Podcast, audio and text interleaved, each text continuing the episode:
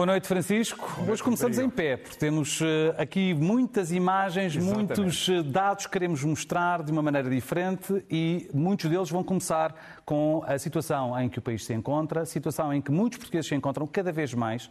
Ainda há pouco ouvíamos o Ministro das Finanças eh, no Parlamento e a projeção para o próximo ano, questões relacionadas com a TAP, também com a pobreza, salário mínimo nacional, enfim. Mas o que é facto é que temos problemas estruturais uh, muito grandes uh, uh, no país e há questões relacionadas com soluções orçamentais e a forma como elas vão sendo explicadas ao país. Vamos começar. É verdade. Uh, começamos por aí, vamos ver muito, muita informação, creio que é, que é pode ser interessante para, para se pensar sobre estas dificuldades, porque são grandes dificuldades. Hoje o Ministro das Finanças fez o que se esperava, não há, não há aqui novidades de maior. Um, fez um pouco o jogo político normal, a apresentação do seu orçamento, posso fazer umas coisas, não posso fazer outras, isso é verdade, um orçamento não pode fazer tudo. Agora, a, a pergunta que temos que nos colocar é se estamos a usar bem aquilo que temos que ter e que podemos ter nos contextos da, uh, dos problemas sociais mais importantes e da forma como o país pode uh, viver, uh, viver melhor. e uma das primeiras perguntas é sobre a pobreza, porque esta semana fomos tendo dados cada vez mais preocupantes. O nível do risco de pobreza em Portugal tem vindo a subir era de esperar que acontecesse com a pandemia e com dificuldades sociais e até com promessas não cumpridas de apoios sociais, mas outros países também tiveram pandemia. O facto é que Portugal está com 22,4%, estamos a falar, portanto, 2 milhões e 300 mil pessoas em risco de pobreza.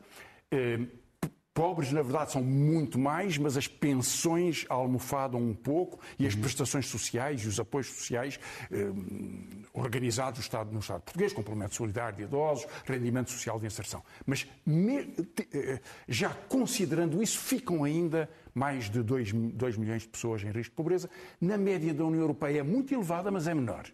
E, portanto, Portugal, que estava a, um pouco, que estava a baixar, tem vindo a subir. Vamos hum, depois ver como é que isto se gera, porque aí é que poderiam estar eh, as soluções, que são, que são os gráficos seguintes, eh, que mostram, aliás, alguns ângulos destas dificuldades. Bom, o primeiro é o efeito da inflação. Efeito que tínhamos em muito pequena escala nos anos anteriores, e agora temos este disparar da inflação. Em final de outubro, um salário mínimo de 2022 começou com 705 euros, vale 639 euros. Vamos ver qual é a inflação que, eh, termine, com que, ter, que, terminamos no ano. Portanto, esta perda conta mesmo uhum. para, eh, para as pessoas que têm salário mínimo e que já é cerca de um milhão de, das pessoas que, que, trabalham em Portugal. Portanto, eh, esta inflação é, na verdade, um imposto sobre os pobres e uma das dificuldades maiores enfim, nas peças anteriores falou de juros e de outros efeitos, vamos ver pelo menos alguns dos que têm que ver com esta com estes rendimentos. E depois, ao lado das diferenças também eh, entre salários e pensões médias, neste caso, entre homens e mulheres, e o que isso também representa para a sociedade portuguesa? Pois, eh, é um ângulo que normalmente não é olhado com a atenção que merece, porque é uma das divisões, vê-se de diferenças de rendimento, mas esta diferença que há entre a trajetória, no caso, vamos começar pelos pensionistas, em dezembro de 2021, a média das pessoas que nesse momento estavam a receber pensão, portanto, pessoas que já começaram a receber pensão há mais tempo atrás, eh, marcava uma diferença tão extraordinária entre a pensão média dos homens, 657 euros, com muitos a receber muito menos, naturalmente, mas outros mais, e das mulheres, 373. Isto explica-se um pouco porque, eh, eh, apesar de hoje as mulheres serem 60% dos licenciados em Portugal, e os homens 40%, é uma, inverteu completamente uhum. o padrão de qualificações, mas é, é, um, é um acesso recente à, eh, à educação e, portanto, à possibilidade de eh, começar a contrabalançar este desnível salarial. E isso vai se registar nas pensões daqui a mais algum tempo, mas as atuais são das carreiras contributivas antigas. Mas, é... essa, mas essa questão existe principalmente é nos, nos, salários hoje em dia, e porque se, com essa diferença de licenciados entre homens e mulheres é elevando, agora este, esta é aqui é, ainda é mais gritante, por assim com dizer. O cuidado não? que temos que ter quando estamos a falar de média, estamos a claro. falar das pessoas licenciadas e não licenciadas e do conjunto da população. Mas no conjunto da população, se para as pensionistas há uma carga tão grande de diferença em relação aos pensionistas, carreiras contributivas muito diferentes, embora quase o mesmo tempo. Nos salários, são os dados que o Orçamento de Estado eh, divulgou, dos, dos, dados oficiais do, do, do governo português. Eh, estão aqui três exemplos de diferenças entre os 20 e os 24 anos, portanto, no princípio da carreira profissional, dos 40 aos 44, 20 anos de trabalho, e dos 65 aos 69, veja as médias, o, salário bruto mais uma vez, cuidado com as médias. Muita gente vai dizer, eu não tenho esse salário. Não tem, não. São médias, mas que nos dão uma indicação deste termómetro. 979 euros nos homens, 906 nas mulheres. Logo no princípio há uma diferença que é importante, quase 10%. Agora, a diferença passa a ser de 400 euros quando já há uma carreira que está eh, adquirida e ainda aumenta mais quando se chega aos 65 ou 69 anos, portanto, pessoas que já estão a aproximar-se da reforma ou ainda que estão a trabalhar, mas que já se vão reformar a seguir, é uma diferença, está a haver de 600 euros. Portanto, nas pensões e nos salários há problemas de desigualdade que desequilibram a sociedade portuguesa e que são profundamente injustos, portanto, por isto. Uhum. E acho que estes dados devem devem ser conhecidos. E o gráfico seguinte pode ajudar a explicar também estas diferenças maiores um, relacionadas eh, com a diferença entre homens e mulheres uh, no que diz respeito ao acesso aos ensinos, ao ensino superior? Eh, neste gráfico não temos uma diferenciação entre, entre, entre géneros, mas o que ele nos mostra é que os jovens que têm uma taxa de, de desemprego muito maior que a taxa média portuguesa, é três vezes maior, os jovens têm muito mais desemprego e muito mais do que na, na, média europeia. Portanto, mas quando entram na sua vida de trabalho, os que entram, porque muitos não conseguem, e neste caso homens e mulheres, entram com salários muito baixos. O que quer dizer, e isto que nos mostra, é que desde 2011 até agora, quantas pessoas vão procurar um segundo emprego. Quando tem o, o terceiro ciclo, portanto o nono ano de escolaridade, eram muitas, 125 mil, são muito menos agora é a recuperação do salário mínimo nacional, talvez a explicação mais, mais óbvia. Secundário ou formação profissional manteve-se mais ou menos. Mas a grande diferença é que eram menos, e são muitos agora, os que têm ensino superior e procuram um segundo emprego para poder pagar a renda da casa, o aumento do juro, para poder, poder ter enfim, alguma, alguma margem na sua vida. É uma epidemia social da pobreza dos jovens licenciados, neste caso homens e mulheres. Temos estado a falar de problemas estruturais, soluções eh, orçamentais, como é que um, ehm, se, dever, se deve olhar para o futuro e resolver problemas, mas há problemas do passado que se mantêm no presente e provavelmente vão continuar no uh, futuro. Uh, por exemplo, e começando por este tema que, de que se falou muito esta semana e se vai continuar a falar, chamado TAP.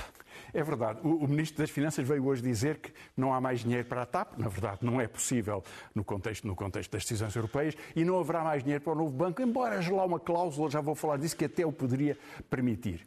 Eh, nós vamos ver eh, já uma declaração de Passos Coelho, como ele apresentava a privatização da TAP uhum. antes disso. Talvez até pudéssemos começar por isso e depois olhar para estes dados, se for vamos possível, ver, a regir. É de 11 de junho de 2015. Atenção à data, eh, Rodrigo, porque é quase no fim do mandato de Passos Coelho 2015, em outubro, ele vai perder as eleições, vai ser substituído. Portanto, é nos últimos meses e é uma privatização à pressa, à última da hora, em que é vendido eh, a Nilman e a Humberto Pedrosa. Vamos ouvir, vamos ouvir esse, vamos esse, esse certo. Com muita coragem, o Conselho de Ministros terá dado um contributo importante para que o hub de Lisboa se possa consolidar. Sabemos o que é que conduziu um governo socialista em 1997 a procurar eh, na Suíça um parceiro para poder realizar a privatização da TAP e sabemos o que aconteceu à maior parte das companhias de bandeira na Europa. Foi precisa muita coragem há, há, esse é um dos aspectos interessantes desta, desta, declaração. Há um outro.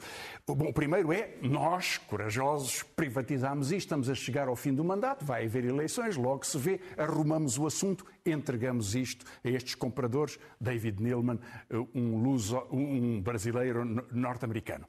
Mas tem uma segunda parte. É que a tentativa de vender à Suícer, governos socialistas, foi-se arrastando ao longo do tempo, foi um fracasso gigantesco. E isso é inteiramente verdade. Não há nenhuma dúvida que isso fracassou. Mas iria resultar aquele projeto? Ora bem, naquele momento, foi anunciado um preço de 354 milhões, mas fixemos o preço, que poderia chegar a 488 em função do desempenho nos anos seguintes que a TAP viesse a ter. 354, no mínimo, iam ser pagos. Quanto é que foi pago? 10. 10 milhões. Com a promessa de um investimento, uma injeção de 224 milhões. Ora, o que é que se começa, uh, o que é que está a ser atualmente investigado? Este caso estranho. A TAP, quando foi privatizada, entregue a Nilman, tinha um, uma encomenda de 12 Airbus. Uhum. E Nilman passou essa encomenda de 12 para 52 Airbus, ou seja, aumentou de uma forma exponencial a dívida da TAP, mais 40 aviões, e há hoje uma investigação sobre se eh, terá havido uma, eh, uma comissão, um pagamento eh, de 70 milhões de euros. Se assim tiver sido, repare, os 10 milhões de euros foram pagos com, essa, com esse adiantamento ou comissão, qualquer que seja o seu estatuto jurídico, e depois disso o resto é dívida.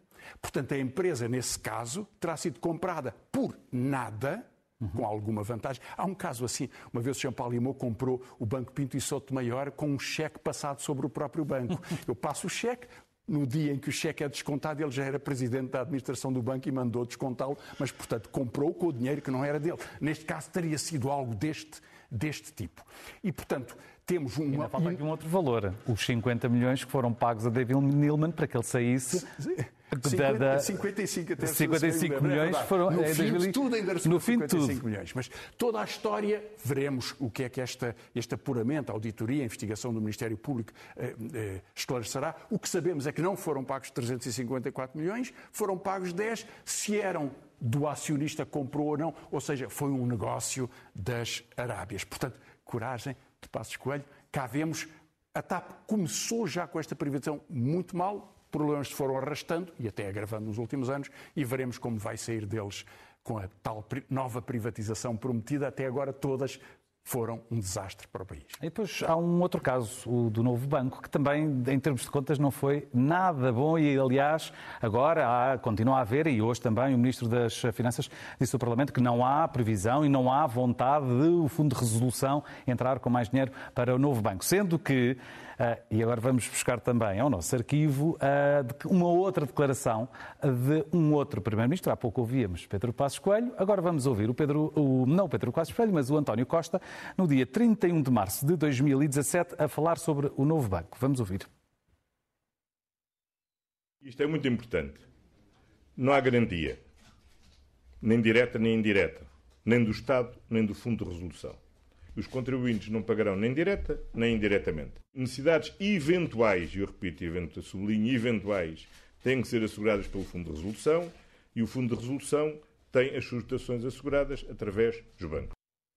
Cinco anos depois, Francisco, vamos a contas. É verdade. Há cinco anos, o o novo banco foi vendido à Lone Star. E esta declaração, eh, com Mário Centeno, então Ministro das Finanças, a anunciar que não eram dadas nenhumas garantias públicas, não havia nenhum compromisso dos contribuintes e tudo seria pago pelos bancos, ou enfim, esforço do próprio banco, pode, foi verificado uns anos depois eh, por, eh, pelo, pelo, Tribunal de Contas, eh, eh que faz uma auditoria, eh, que, que, de que vamos ver aqui alguns resultados. É já de 2021, portanto, é, é, reportado a 2020, é publicado em 2021, e nessa altura fazia estas contas. Bom, logo que o banco foi, que, que afundou, Banco Espírito Santo não era ainda novo banco, 4.900 milhões de euros, isto foi o governo PSD-CDS. Depois é é vendido pelo governo do, do Partido Socialista e diz o Tribunal de Contas, atenção, tudo o que lá foi metido até 2020, que era quando contava, 2.976 milhões de uma garantia de 3.900 milhões, é despesa pública. É despesa pública. Faltava ainda então, dizia o Tribunal, 914 milhões, foi pago no ano seguinte, 2021, já uma parte disto, portanto já só sobram 400 milhões, mais 400 que foram gastos, e diz o Tribunal de Contas uma coisa muito interessante, atenção, leiam bem o contrato. É que o contrato diz que se o novo banco quiser, ainda pode ir buscar mais 1.600.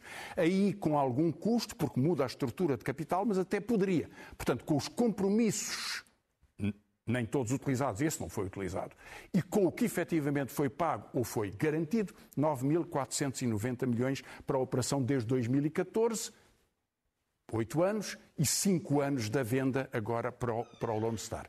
Portanto, a declaração do Primeiro-Ministro foi sempre inexata os contribuintes pagariam sempre direta, esforço do Estado, indiretamente, porque mesmo quando são os bancos que contribuem para o Fundo de Resolução, vão depois retirar aos impostos que pagam, vão abatê-los no imposto que pagam, e o imposto que tinham que pagar é imposto de toda a gente. E já agora, Portanto, é sistema a declaração fiscal. do Primeiro-Ministro inexata, e várias outras existem, elas são inexatas por acaso ou não, não. Por, por, propositadamente? Bom, repare, é a mesma lógica da declaração anterior do, do, do, do Passos Coelho.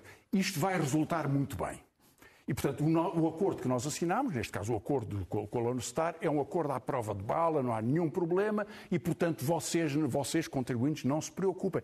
Tínhamos todas as razões para nos preocupar pela história de, de, de, das privatizações na, na, na, na, TAP, pela história dos apoios à banca em Portugal e, em particular, por esta história do novo banco. Rodrigo, lembre-se que quando o Parlamento votou há dois anos atrás, três anos atrás, a simples decisão de que não devia haver injeção até se ter verificado se ela era legal, o Primeiro-Ministro prometeu ir ao Tribunal Constitucional pôr em causa essa decisão, e ao Supremo Tribunal Administrativo, e a todas as autoridades que fosse possível. Não se atreveu a fazê-lo, mas fez declarações enfáticas, zangado, porque o Parlamento queria saber se o dinheiro se justificava. E, portanto, sempre houve este manto de vai tudo correr bem. Cinco anos depois, o que nós sabemos é que o novo banco foi entregue eh, à, à, Lone Stars, que, que o venderá em, em, algum momento. Foi uma tragédia para as contas públicas portuguesas, um ato de enorme irresponsabilidade financeira de irresponsabilidade contratual, de impreparação e até de descaso dos, dos, interesses dos contribuintes e, portanto, da, enfim, do, do, sentido público do, do, do, país. O que muitas vezes leva muitas pessoas a acharem que o Estado não é bom pagador, não é pessoa de bem, que não sabe administrar os, os impostos que cobra e que toma decisões erradas e depois leva a que haja muitas, uh, o crescimento de muitos sentimentos não propriamente uh, negativos. Uh, estamos num ano completamente diferente porque estamos a sair de dois anos de pandemia, estamos com uma guerra que nos está a provocar provocar uma crise energética gigantesca, a inflação a subir muito consideravelmente. E uma discussão que tem estado a haver bastante e que esta semana voltou a acontecer, e por estes dias no Conselho Europeu, é se, em matéria de uh, capping, de, de, estabelecimento de preços máximos do gás, se isso deveria ser uh, implementado uh, ou não. E o papel que o Estado deve ter na regulação do mercado. Certo. De facto, o mercado da energia tornou-se um dos grandes centros desse debate, porque os preços dispararam em função da pressão da guerra e, de, e, e dos interesses das, dos, dos, grandes operadores. Portanto, isto é, isto é, um mercado em que há muito poucas grandes empresas que têm todas elas poder muito mais importante do que um Estado médio como Portugal ou mesmo do que um país relativamente grande como a Itália ou como outros. E por isso houve o debate tão inconclusivo no Conselho, no Conselho Europeu. Foi anunciado um, uma grande vitória, um grande resultado, um acordo que era trabalhar para um acordo que, aliás, sabe que em alguns pontos essenciais não, não vai, vai existir. E por isso é que Mário Draghi dizia aquela frase bombástica, o último dia dele como Primeiro-Ministro de Itália, e Meloni já foi indigitada hoje à noite, eh, que a Europa se está a afundar e está a ajudar Putin neste, financiamento, neste financiamento da guerra. O facto é que eh, no controle dos preços, na, vontade de compras comuns, na, no poder de, da proteção dos, dos consumidores e de uma estratégia ambiental consistente, face aos grandes produtores, isso não se avançou nada.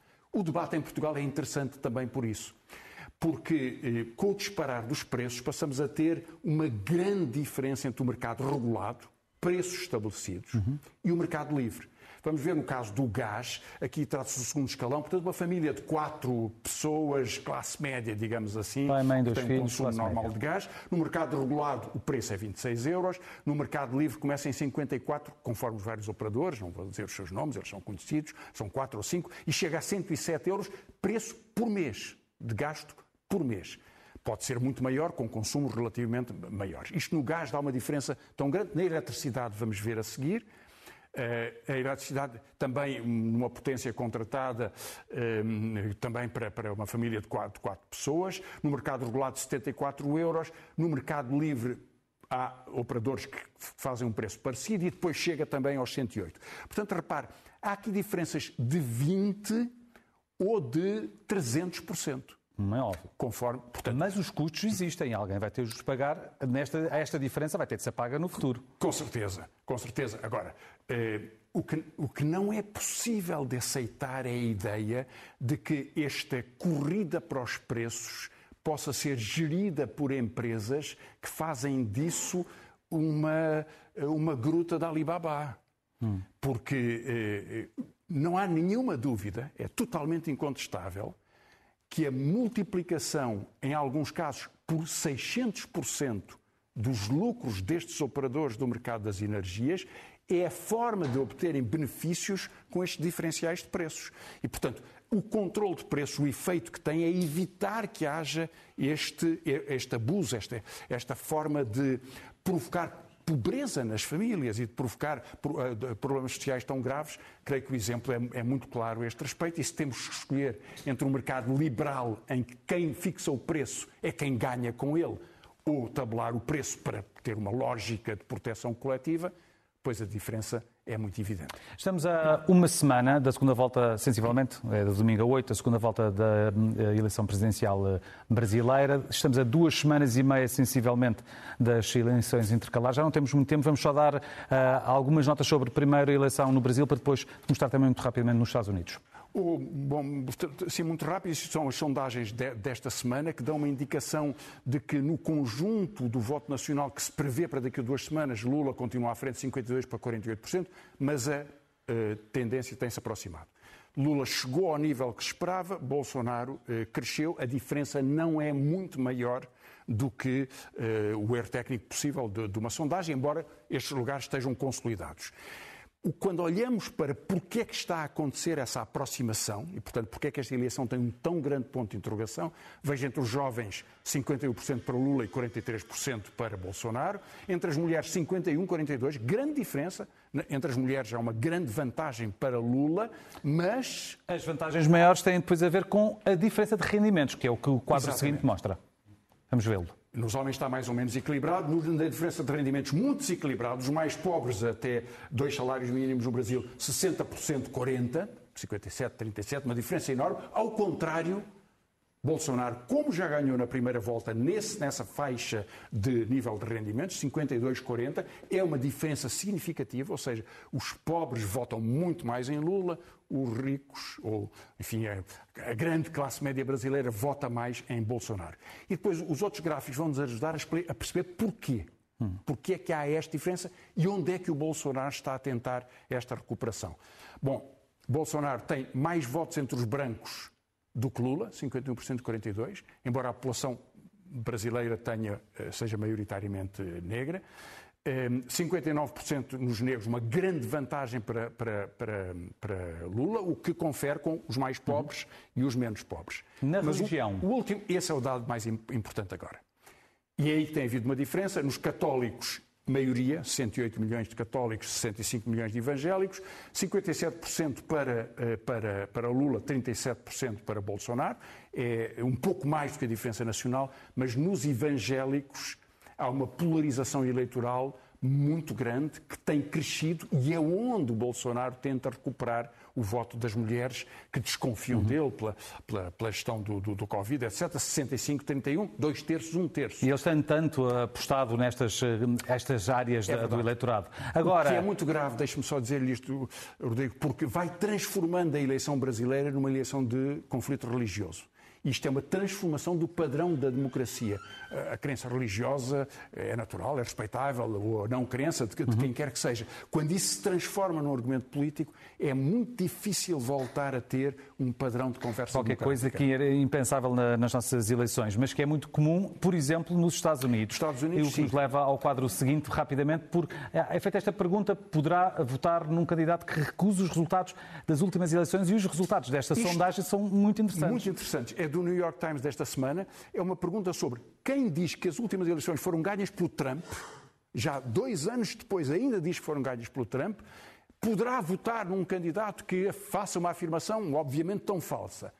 Entre os democratas, 83% dizem que nunca.